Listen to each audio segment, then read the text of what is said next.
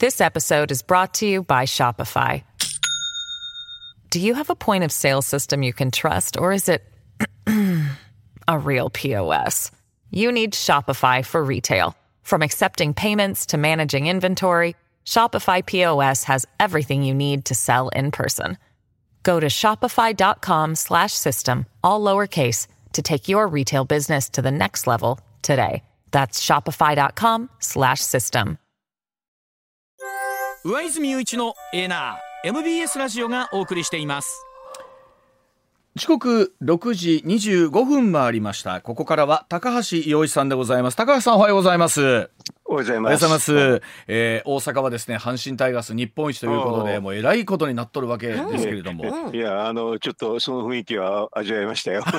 週末いらっしゃいましたもんね、こっちね。はい。やっぱり違いましたですか？なんか全然感覚が東京にいらっしゃるのまあ、その阪神の系列のホテルに泊まってたんですけどね。あそう、ね、ちょっとちょっと違いますね。まあ、あの、良かったですね。このか感覚を味わえただけでもちょっと。それはそうですよね。だから、あの、阪急の系列に泊まるか、阪神に泊まるかってんでね。ね。一応私、阪神の方に泊まりました。で、実は高橋さんはツイッターで、えー、引き分け再試合を期待したいがというところ。いや、最、それはそうでしょう。ね、あの、なんかね、うん、このシリーズって、あの、最初の2試合ずつ分けるとね、はい、まあ、最初8-0で、今度0-8でしょ、はい、次5-4で3-4で、はい、あの、次はね、6-2ね、1-5って、ものすごくもう、あの、なんか、ギリギリの8点差、1点差、4点差の差し合いで、もう本当に互角だったんですよね。はい。ええ、だからね、うん、あの、これね、やっぱりこうで予測できないんでね、うん、そうするとこれはね、引き、次引き分けじゃないかなと思ってた。だって得点差それぞれ一緒ですもんね、点差も一緒ですから。面白い、ね、それだから、えー、6戦まではね、23対23だしね、はい、もう、って本当にどっちが勝っても分かんないでしょ、はい、そうすると分かんないから、ね、これはもう一回引き分けで最後はね、はい、うん、その時のね女神さんは決めるってそうじゃないかなと思ったんですけどね。でもそうだったら阪神勝て、ね、確かにでも高橋さんおっしゃるように別にこれずっと見てられんな思ってた大阪のファンの人も多かったんじゃないかなと思いますそれはだって7戦でやめちゃうのつまんないでしょもったいないですもんね。やっぱりもうギリギリね、えー、8戦までできるから、そうですよね。まあね、いやそれやった方が面白かったんじゃないですか。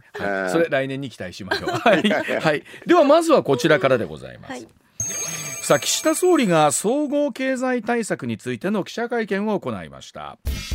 さあ新たな経済対策の決定を受けて岸田総理が2日会見をいたしまして企業の賃上げ支援や所得税の減税などの対策を通じて来年の夏には国民所得の伸びが物価上昇を上回る状態確実に実現したいとコメントしました。先週木曜日に行われた会見で岸田総理は足元における最大の課題は賃上げが物価上昇に追いついていないことだ。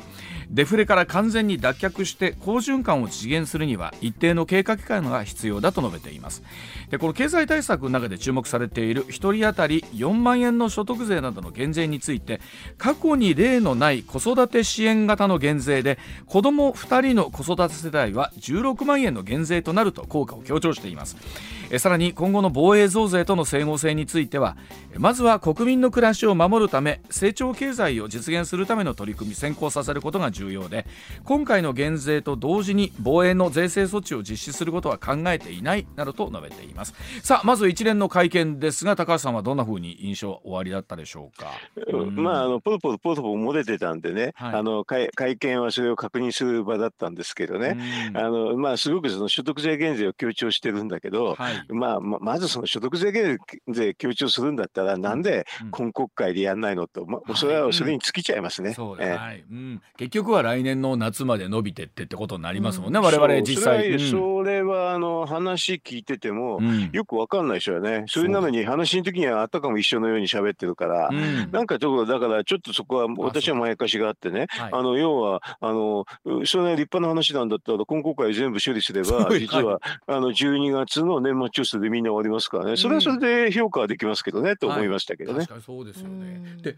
高橋さんおっしゃっているそのこの、えー、受給ギャップというところがあってこれはもう政府はですねすで、にもうあの需要の方が勝ってるんじゃないかっていうことを言ってるんですけれどもわずかですけれども高橋さんそうじゃないんですよね数字を見ると、ね、それは違いますよ、うん、あのそれはあの難しい計算があるんですけどね、うん、あのちょ多分一般の人に分かりやすく言えばね、うん、あの過去の数字見ればね、あのプラス2ぐらいまでなってても全然物価が上がって上がってないんで、はい、ということはねあの要するに2%ぐらいは必ずちょっとあのサバ読んでるっていうのはすぐ分かるんですよね。うんうんうんだから要するに需給ギャップは解消したって言ったって、うん、あのプラス2までいってる過去があるし、うん、だから本当はもうちょっと高いんでだから普通にちょっと計算するとねプラス3だからね3%ぐらい差は読んでてね、うん、今需給ギャップがゼロっていうことだったら多分3%あるっていうような計算なんですよ。だからそれで言うと高橋さんまだまだこれ足りないわけですよね。あの15兆円から20兆円の間が足んないんで、だからそれで今回の補正予算の中身見るとまだちょっとあの補正正予算が出てないんで分かんなくてね、はい、あのああいうふうなあの解説してる時に、うん、えー、っとなんか、まあ、まずその、えー今年12月にやる話と来年の8月ぐらいの話を一緒にやっちゃってるからよくわかんないのと、はい。うん、それとあとあの肝心なところもちょっとわかんないから補正予算が出ないとわかんないんですけどね、どんだけ真水かっていうのは実は補正予算でけが出ないとわからないんで、あの見かけ上の話でね一番あのちょっと騙されるのは、うん、他の経費があるでしょ、はい、他の経費を実は使わないからってんであの経済対策に回すのあるんですよ。うん。そうするとね、真水ゼロなんですよね。はいだから結局はそのいろんなものがここに使うとかって決まっちゃってたりとかしてここから引っ張ってくるなというとなかなか我々の手元にですね本当に実感としてあるのはどれぐらいなのかっていうと、うん、だから、うん、あの実感としてあるのはね、うん、あの要はあの 実感実感としてあるのはあんまりないんですけどね。まあでもどっかの企業かなんかに本当に行く,、行くやつっていうので、あの新たに生み出してね、はい、えー、っと例えば税収増とかね、うん、国債発行とかいうのが裏付けになってると本当に新たに生み出して、うん、あの補助金になるんだけど、うん、でも例えどっか他のところにある補助金を、実はこの経済対策に使いましたって形になると、はい、あの他のところっていうのは実はマイナスになるでしょ、はい、だからそういう意味では、あのマクロの経済としてはまあ密にはならないんですけどね、だからそういうのを全部見ないとわからないんだけど、あの要はここに使いますこんだけやりますってそこの説明だけしかしないから、うん、実はちょっと全体的に分かんないんですよ。ほわっとしてる感じ、ね、えー、あの私がなんか見見ると分かんないであれでなんかみんな記事書いてるけれど、うん、何書いてるのかなと思いますけどね。要するにあのプラス面の話書いてマイナス面の話書いてないからね。えー、あのでそれがだから全部あの国際発行でやりますとか言ったら簡単に真水簡単に計算できるんだけど、うん。はい、全然そうなってないから、あるものこっちに回してるだけになっちゃうと分かんないわけなんですね。あそれは分からないですよ。だから財政出動13 13兆円って言ってるけれど、うん、まあ、確かに財政出動はあの今国会では13兆円なんだけどどっかを減らすって形になったらそれをマイナスしなきゃいけないでしょ。う、ね、あのそういうのは分からない。高橋さんそれで受けてかもしれませんが週末の世論調査を見ているとまた内閣支持率がですね下がってきて、見るたんびにじりじりじりじりっと下がってきてるんですけど。だから、あのタイミングとかね、えっと要はねあのまあ本当の財源をまあ簡単に計算はできるんだけど全部で50兆ぐらいあるんですよね。はい。だからももし私がまあアドバイザーだと結構簡単なんだけど、はい、あの最初まあ10 15兆円いきますとい。う言い方して、はいうん、もし足んなかったら10兆円、うん、えっ、ー、と10兆円、うんあもうちょっとね、えー、っと15兆いきますって言って、はい、あとまあね、まあ、15兆3連発ぐらいでもいいかな。15兆3連発、はい、それからもしくは20兆最初行って、次に15兆、15兆っていうので、うん、あのまあ、最初の20兆は年末に合わせてやるとかね、はい。うん、年末調整に合わせてやりますって言って、もしくはこれで足んなければ2年や3年やで15兆円もう一回やりますと、そういうふうなのに言いますけどね、それくらいできるから、はい、でもそこを早くやらないし、財源がたくさんあるのにしょぼいから、それでやれないじゃないですか。あのまあね、うん、えー、とみんな選挙目当てだってそういうところで、はい、なんかそこでつられる人もいるけれど、まあ実際問題の話するとね、しょぼくて遅いっていうのが事実なんで すね。私の実は YouTube とかそういうの見てるとね、ああ、そういうことですかって、すごいそういうふうな反応多いですよ。はい、高橋さんにも解説いただきましたけども、実はおっしゃるように50兆ぐらいはなんか使えるはずなんだけれども、それが全然出せずにしょぼくなっちゃってる。うん、かつ遅い。遅いっていうところなんです、ね、遅い。だから、そこがやっぱり問題なんじゃ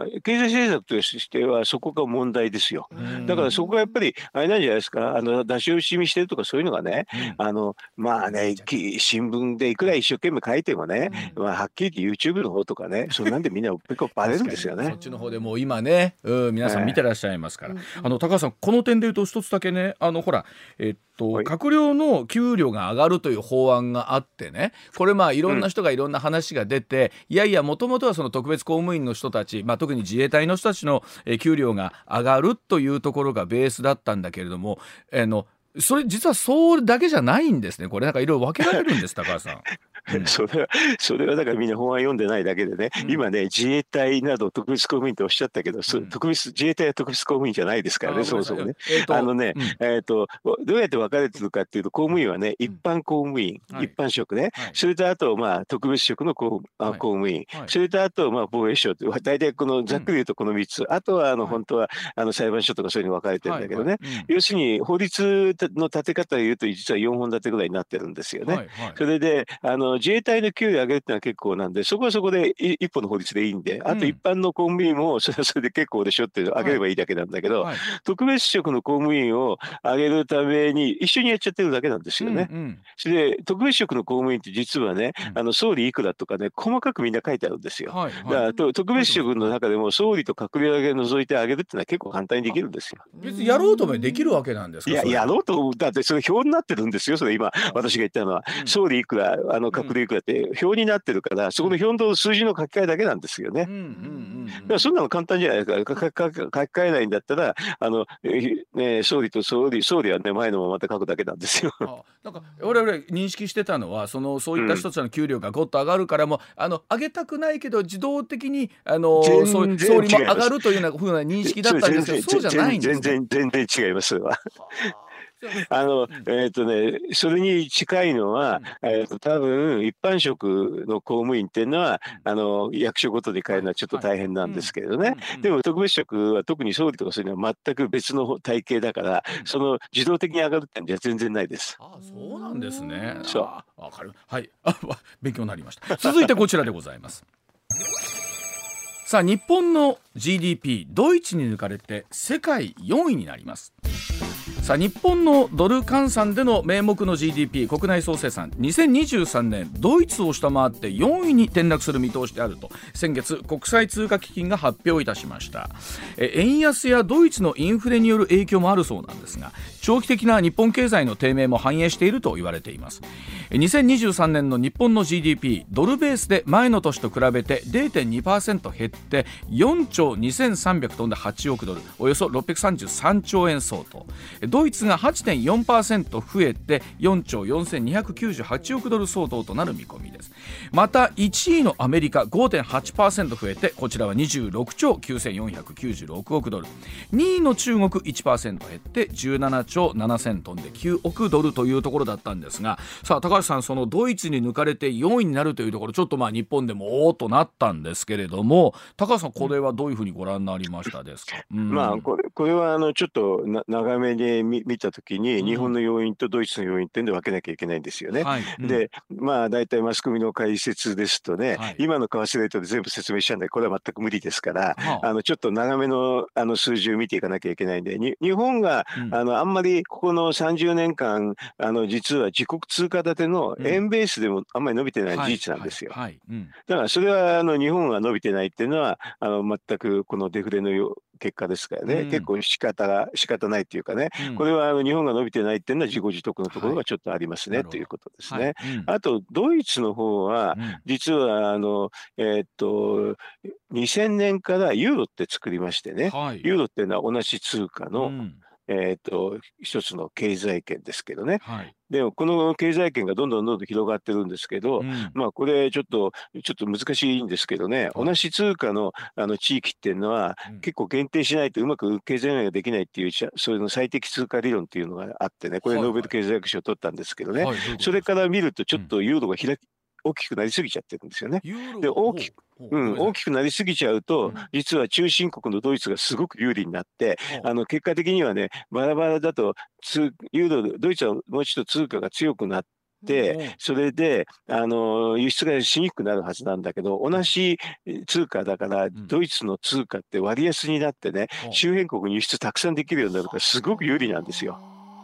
あの行ってみるとね、うん、とねちょっとねサイズが違うからまあまああんまり正しくないけど、うん、あの東京と北海道で同じ国でやると東京がすごく有利になるって結構それに似てるような話なんですよ。それが、えー、それぞれ国が違うけど、通貨同じものを作ってると、より、うん、使ってるとうん、よりあの割安の通貨でもう域内ではものすごく有利になっちゃってて、だから本当はあのうんともうちょっと割高になってしかるべきところをそうじゃないかなっていうので、ドイツはすごくそのあのユーロが大きくなったことによる玉の利をすごく得てるんですよね。だから逆に言うと、玉の利を得てるから、あの同じ、えー、ユーロの中ではスペインとかポルトガルはすごくポルトガルあとギリシャね、はい、すごく割り食って割り食ってんです。だからそういうところよく危機に陥るでしょ。あの本来ならそれを為替でこう調整するというか国の力によって、うん、そうです、はい、為替で調整できるのに調整できないから、うん、でもそこの分あのスペインとかポルトガルとかギリシャなんか割り食ってるんだけどその分ドイツはすごく儲けてるんですよね。どんどんどんどんあの今の状況っていうのはドイツにとってはプラスにプラスにこうなってってるわけなんですね。そうですね。だからドイツにとってはねものすごいプラスでね下駄履いてるんでね。そういう2つの要因があるからちょっと日本はこうやって抜かれてるっていうことですね。あ。の今高橋さん出していただいた数字見ると例えば今から23年前の2000年で見ると日本が、うん、えー、世界の第2位だったんですが、うん、当時ドイツ今あの日本の半分ぐらいだったんですね。そうですよ。だからドイツの後ずっと伸びてるんでしょ？あのそれは2000年以降どんどんどんどんユーロによってユーロの利益を得てね、はあ、あの儲けてるんですけどね。これどうなんですか？この日本がまたドイツを抜き返すということっていうのはね。ねうん、今ちょっと円が安くなってるから、円が安くなってるっていうのは、見かけ上、短期的にはね、はい、あのドル建ての GDP 減るから、はい、あのこれが原因に思っちゃうんだけど、うん、実は、G、こうやって円が安い自国通貨安の方が、実は経済成長できるんですよ。はいはい、だから、これを、あの利用してね、経済成長して、デフレを脱却すると、日本のあの自国通貨建ての名目 GDP も上がりますんでね、はいはい、そうすると多少円高になっても、うん、あのそれで結構大丈夫なはずですから、そうするとね、うん、あのやっぱりそれでドイツより日本の方がちょっと人口大きいんでね、はい、あのちゃんと給与さえまともになれば、うん、結構日本はまだ伸びる余地はあると私は思いますけどね。あのさっきの高橋さんお話聞いてたらユーロがそういう状態だとね、例えば、あのみんなやっぱりユーロ離れようかって話にやっぱなってこないんですか？あそれはもちろんなりますよ。だから賢い国は離れてるし、はい、あの要はスウェーデンとかデンマークとかね、はい、イギリスなんかはねユーロなんか入らないってずっと言ってたから賢い国ですよ。はい、でもねあの、やっぱりね、あのね中に入っていって、うん、えっ、ー、とあれですよね。あのまあ結構しししがみつきたい国もありますよね。だからそれは経済と関係ない要因なんでしょうけどね。あそうか。そっちではない結びつきの方でユーロを使っておいた方が何かと楽だとユーロ圏に入ってたのが、えー、そうそう、うん、まあ EU に入ってればいいんですけどね。EU に入ってればまあ最悪いいんですけれど、うん、でもユーロに入ってたら EU の中で中核ですからね、うん、なるべく近いところにいたいっていうまあ別の理由の人もいますよね。実の理由の国もありますよね。なるほど。確かに。先ほど今の話で非常にあなるほど分かりやすいなと思ったそういうことがでもドイツには今起こっているということなんですね。そうだから日本は、あのもうちょっとデフレ脱却しさっきのね岸田さんのやつじゃないけどね、はい、えっ、と、うん、まああのその20兆円ぐらいに対策して15兆2連発なんてのをやるとね、うん、すぐぐーっと上がるんですけどね、ね、そういうのやっていかなきゃダメですけどね。今お話聞くになぜやらないと思うんですけどね。い。やこれは私もよくわかんないしねだからもうなんかわけわかんないしよ。なんでなんで年末にやんなくて、うん、あの来年の6月に回すんだと全然わかんないですこれは。ねわかりました。はい。では続いていきましょう。こちらでございます。ゴジラの最新作が公開されております。前作「シン・ゴジラ」声の好発進だそうでございます、えー、ゴジラシリーズ70周年記念作品「ゴジラマイナワ1 1月3日全国の映画館で公開されました、えー、終戦直後の日本舞台に列島恐怖に陥れるゴジラとの戦いを描いているんですがこれ、えー、邦画最大規模となる全国522巻で封切られまして2016年に公開されまして大ヒットした「シン・ゴジラ」と比べますと2.65倍倍の映画館で公開となりますがさあ映画大好き高橋さんもご覧になって私も見させていただきましたが高橋さんいかがでございました？今回の新ゴジラマイナスワン。一言で面白いですよ。面白かったですよね。え。面白かった。うんな何回見見ました？え僕まだ1回ですけど。高橋さんも何回か見たんですか？こうこう今こういうねマニアだとこういう会話になっちゃうんですけどね、えー、えっとね私はもう3回。えー、じゃあちょっと待って。11月3日に公開すえ何金土金土日。金土日。毎日見てるの？見た。見た、はい、なんでなんで？なんでって。いやあの面白いんですよ。大体あれで1回目でね This episode is brought to you by Shopify. Do you have a point of sale system you can trust, or is it a real POS? You need Shopify for retail. From accepting payments to managing inventory, Shopify POS has everything you need to sell in person. Go to shopify.com/system all lowercase to take your retail business to the next level today. That's shopify.com/system. 過ごしちゃった話をね、2回目、3回目でフォローしてね、細かくみんな見ているまで頭の中入れるんですけど。高橋さん頭いいから1回見たら分かるでしょうに。いや、あ、あ、あの、うん、画面大きいからやっぱり全部分かんないです。画面大きいから端々まで見た。えー、端々は見らんないから。ああ、そうです。いや、でも確かに、あのいやもう一回見たいなと思うぐらいのこう楽しみはあったんですけどえなんか聞いたら東野幸治さんと一緒に行かれたんです あそれは土曜日ねあのまあね正義の味方の番組の後にね見に行きますかってあの言われたからだから私はもう撮ってるよって言ってね、うん、それであれですよその場であのまあ今ねインターネットで簡単に予約できるんでね、ね、それでさっと予約してあ座席どの回どどのどのあたりがいいですか東野さんここはここはって言ったらそこを通りましたけどね。え隣り合わって見てたん隣じゃないであの全然私は別に撮ってたから全然ち見るやっぱりあこれ好みがあるんでねこれね見見たいあの場所の、ね、位置っていうのがね。ええ。高橋さん、まあ、どの辺が好きなんですか、私真ん中の結構前の方なんです。あ前の方で見るんですか、えー、比較的。えー、これはあのこれはあの人それぞれなのでね。え高橋さんでも今回のね「あのゴジラマイナスワンってまあ東宝にするとほら70周年30作という記念作品じゃないですか。まあ、ゴジラのね、ね、ゴジラの、ね、ごめんなさい、ゴジラの。で、どうですか高橋さん今回ネタバレない程度で言うと一番ここが面白かったっていうポイントってのはどこですか？えっと、うん、山崎隆さんの監督ですからね。はい、あの彼が今まで作った映画っていうので、うん、あのやつが結構そこにもうかいそこでみんな反映されてるんでね。うん、あの具体的に言うと永遠のゼロっていうやつありましたよね。ねはい、えっとあとアルキメデスの対戦っていうのもありましたけどね。それも反映されて、あとあのえっとえっと三丁目のオルウィズってやつね。はい、この三つは完全に取り込まれてますね。確かに昭和初期の設定だったりあ戦後すぐの設定だったりとか、うん、そうか。で VFX の良さだったりとか。そうですね、うん、それとあとあの1回目の「ゴジラ」っていう、うん、今回それの70周年記念ですけどね、あと前作の「シン・ゴジラ」も売り込まれてますよね、だからこの5つの映画が実はまあ合わさったような感じっていうふうに言うのが一番あれなんじゃないですかね。え高橋さんあのまだ行くんですか？これ？4回目5回目あるんですか？これはだあの私一応ゴジラ評論家ですからねこれは。これはじゃあゴジラ評論家でしたか？ということはあのゴジラ評論家でテレビに出たことありますんで。えー本当に？いろんなこと本当ですよ。あ、え、あ、そうだけあの前前作はもう全部もちろん見てるし、結構細かいところまで見てるから。ああ、なるほど。じゃあ一通りのこの過去30作品とかとの比較とかも全部できはるわけなんですね。今まで。できますよ。うん。だからこれはファンなんでね、やっぱりね、あの見たくなりますよね、やっぱり。じ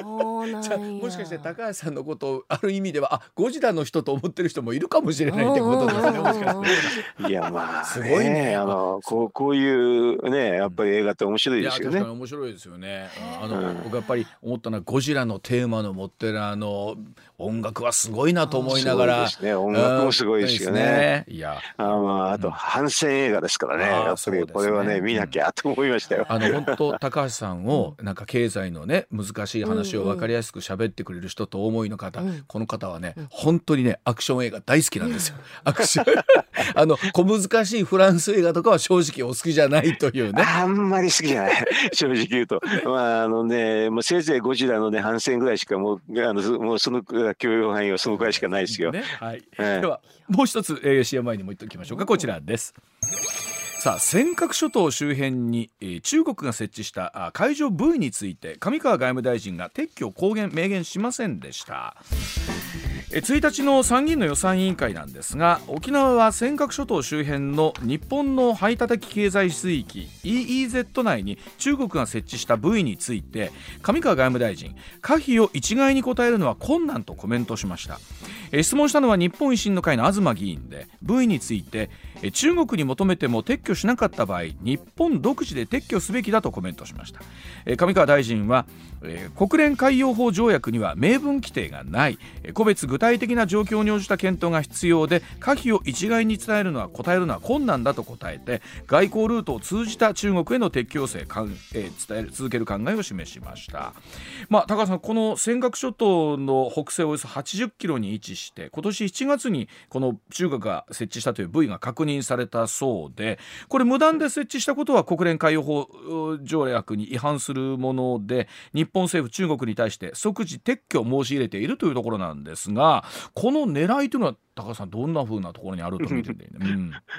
これ、うん、v, v っつっても、うん、ままずね、あのちっちゃくないですよね。すごくでっかいでしょあの、まあ、10メーターぐらい、うん、だからこれがまずみんな V ってその辺り軽く浮いてるもんだと思ってるでしょ？1メートルぐらいのものす、うん、全然違う。もう 10, 点10メーターぐらいだから、うん、基地海上基地みたいですよ。見た見て10メートル結構でかいですよね。だからね、そうそれをあれですよね海洋法で、あのなんか何もできないってんだったら、じゃあ試しに日本も同じ部位を中国の EEZ に置いてみたらすぐ分かりますよね。うんうんうん、したらこんなんじゃ済まないですよね。うん、すぐ沈めないとおしまいですよね。はいうん、かといってこれ他のゲーム大体そうですね。これ日本が沈めちゃうと撤去するとなるとこれどうなるんですか？もうそれはでも、多分文句言えないでしょ。でも、なんか中国が何か言ってくるかもしれないけど、文句は言えないはずですけどね。だから、こういうのってね、あのいろんな国の事例見てあどうかっていうのをやるのが一番簡単ですよ。はい。うん、でこれな何のためにあのってねそこにあの戻るんですけどね、うん、でもその何のために説明できないでしょ、はい。うん、説明できないってことは実は全然調べてないからじゃないですか、はい、あの私がもしかだったら、あれですよね。ままず調べますね、はい。うん、中入って何があってで中全部調べるんですよね。で調べれば何のためかって分かりますよね。通信機器とかどういうふうなセンサーがあるかって、はい、まあ、想像に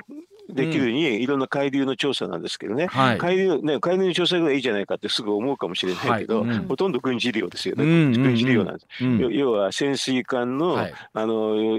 はソーナーって言って音でしか分かんないんですけど、うんはい。うん、その時に海流の動きによって音が微妙に変わるんですけど、うん、そういうようなデータを集めてるっていうことでが推測されますけどね、だからそれが一番あの問題でまあ言ってみると日本の国内で情報活動しているに近いんですよね。えー、だからそれをちゃんと調べるためにまずね普通は乗り込むんですよ。乗り込んで調べるんでもあももし撤去できて潰せないんだったら、ね、と思うんだったら乗り込むんでのは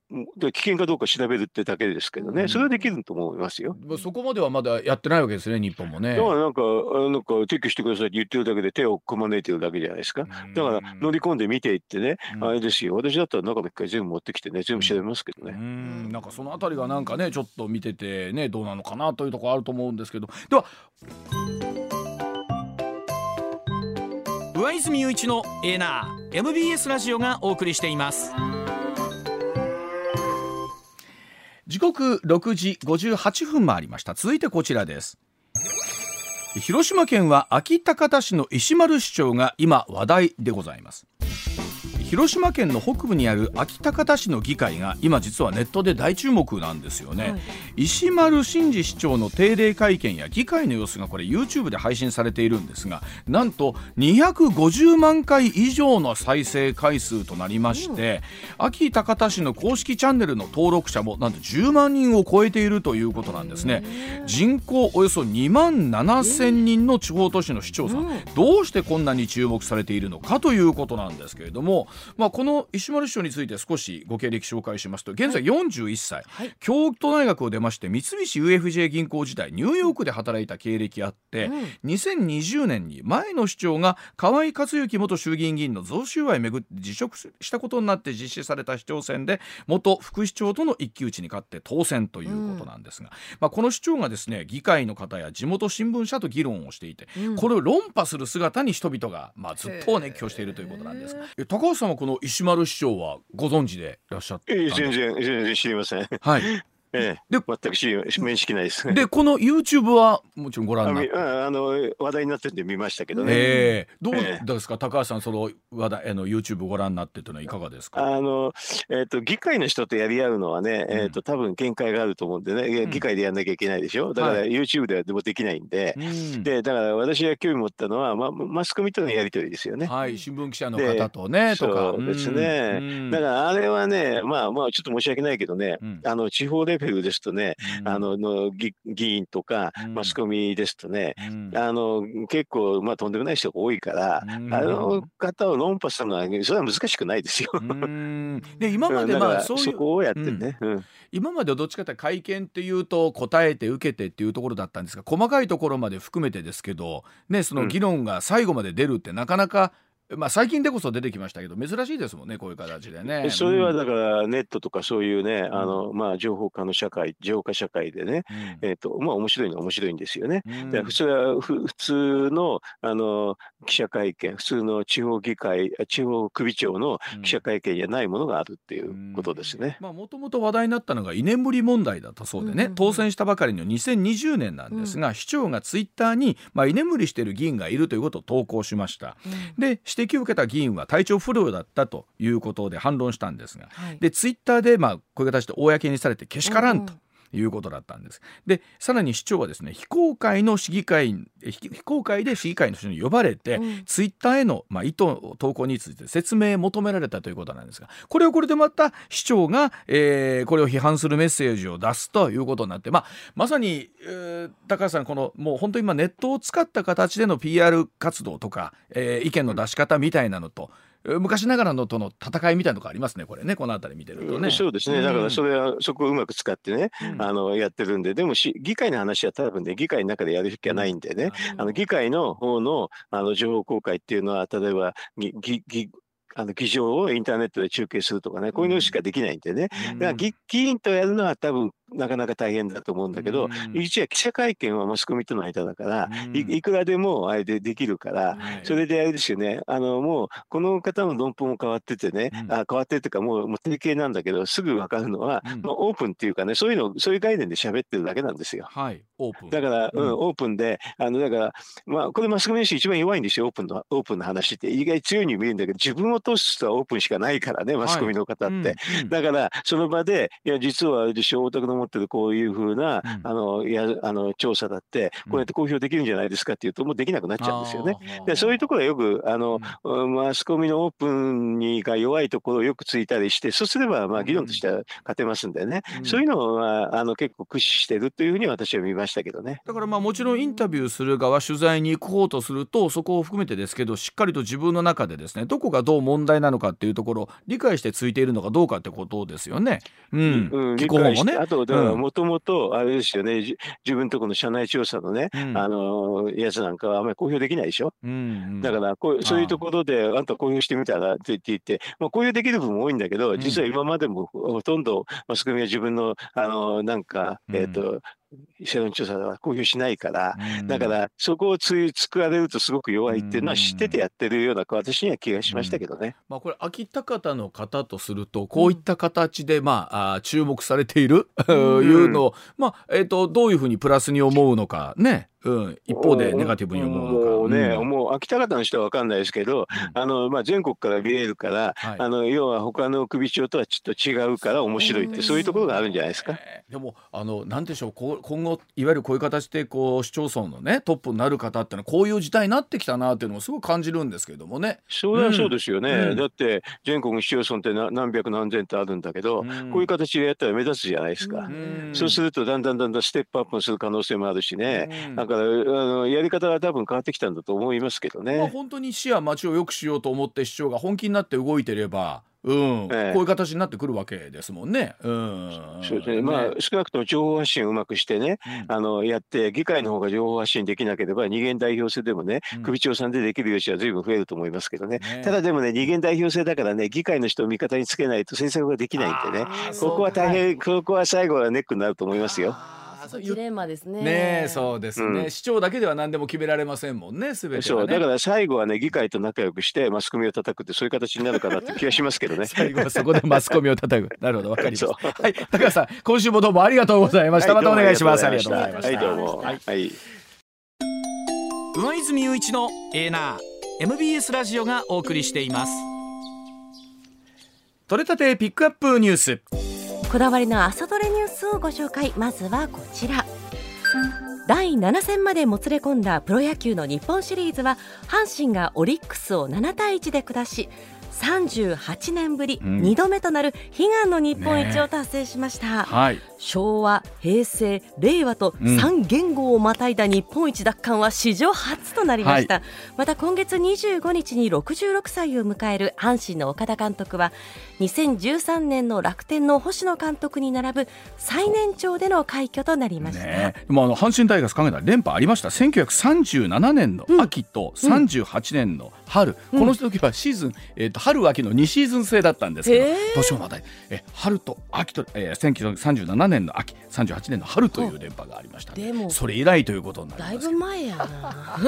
本当にでもこの後まだチームも若いですし、うんうん、本当に黄金時代続きそうですよね。ビールかけの時もまた来年も勝つぞとか言って選手たちが言っててすごいなと思いました、すごい時代がやってきました、はい、続いてもプロ野球の話題です。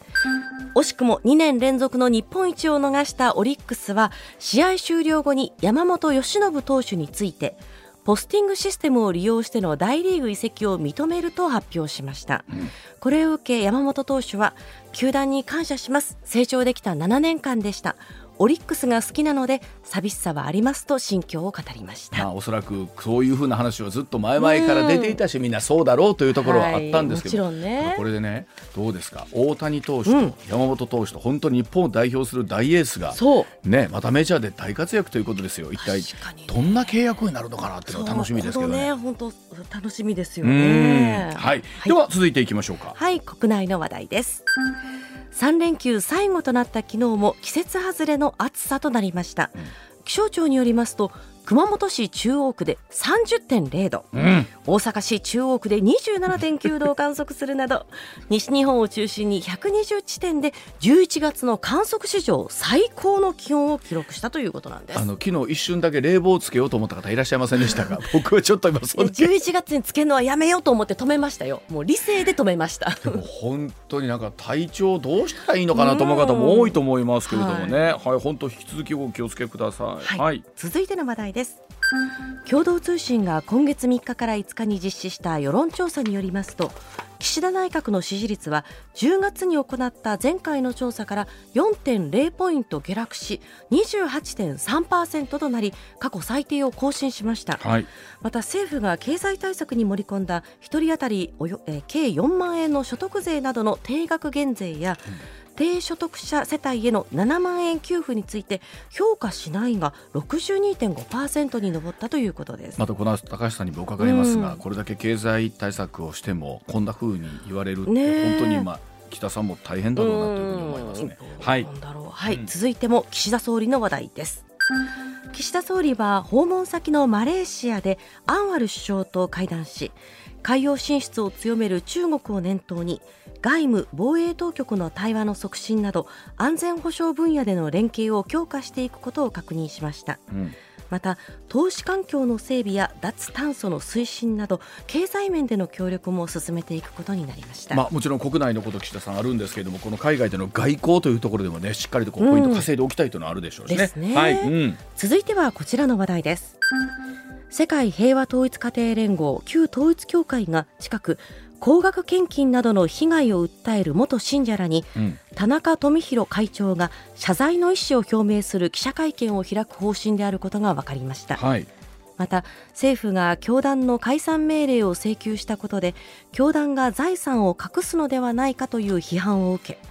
最大100億円を政府側に預けることも検討しているということです、まあ、この100億というところは一体どういったところから出てくるのかということもありますし、うんええ、まあ、その法的責任はまあ認めないという中でも謝罪をするというところで一体どんなふうになっていくのかということですね、え、これね、はい、最後はこちらの話題です。